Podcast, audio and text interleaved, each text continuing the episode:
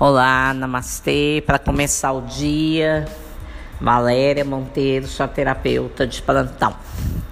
Hoje estamos com um tema que me foi encomendado sobre a linguagem, a linguagem no relacionamento, seja ele qual for, de trabalho, qual é a linguagem do seu chefe, qual é a linguagem do seu parceiro, da sua parceira, como ele funciona. Ele é uma pessoa que procura ouvir, é uma pessoa que fala disparadamente, é uma pessoa que conversa te abraçando. Aí moram as linguagens, né? Se você quer conversar com uma pessoa que fala muito rápido, ela é muito visual. Se você ficar se preocupando em falar, ela não vai nem te ouvir. Porque a cabeça dela não para. Ela não para.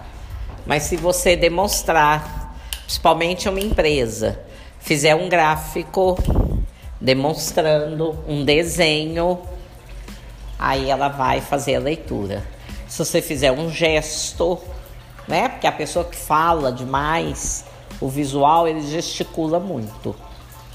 Então tem isso. Se é uma pessoa que fica te ouvindo calada, ele é um ouvinte. Então ele vai pegar você pelas suas palavras. Então escolha bem as palavras. E se é uma pessoa que faz questão de apertar sua mão, levanta, te dá um abraço, ela gosta de toque. Então, primeira coisa, estender as mãos, principalmente nos negócios, né? Você vai vender um carro, você vai falar com a pessoa, entra, senta aí, pega no volante, olha como esse estofado é confortável.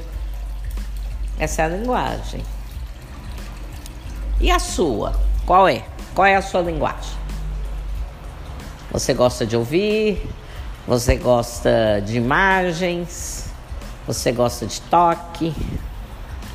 Você gosta de qualidade de tempo com você? Qualidade de tempo com o outro?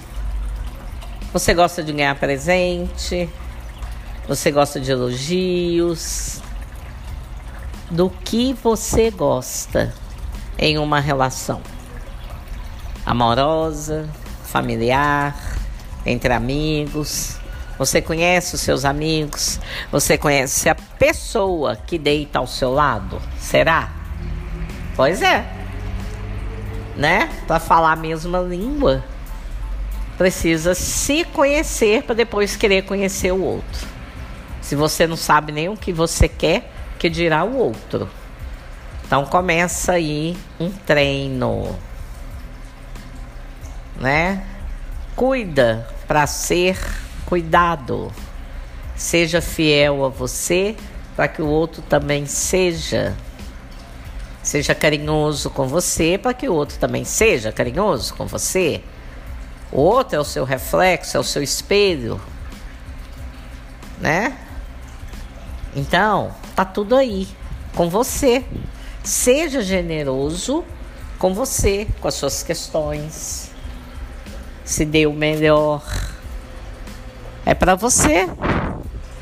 Tudo começa com você.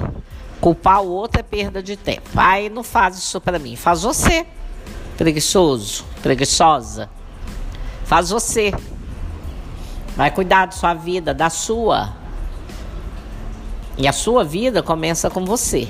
Se estende para as pessoas que te cercam, mas começa com você.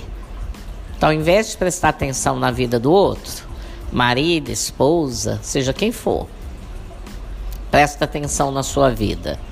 O que está te faltando? Como, que atitudes você terá para completar, complementar o que te falta? Fica aí a dica. Namastê, namaskar, saravá.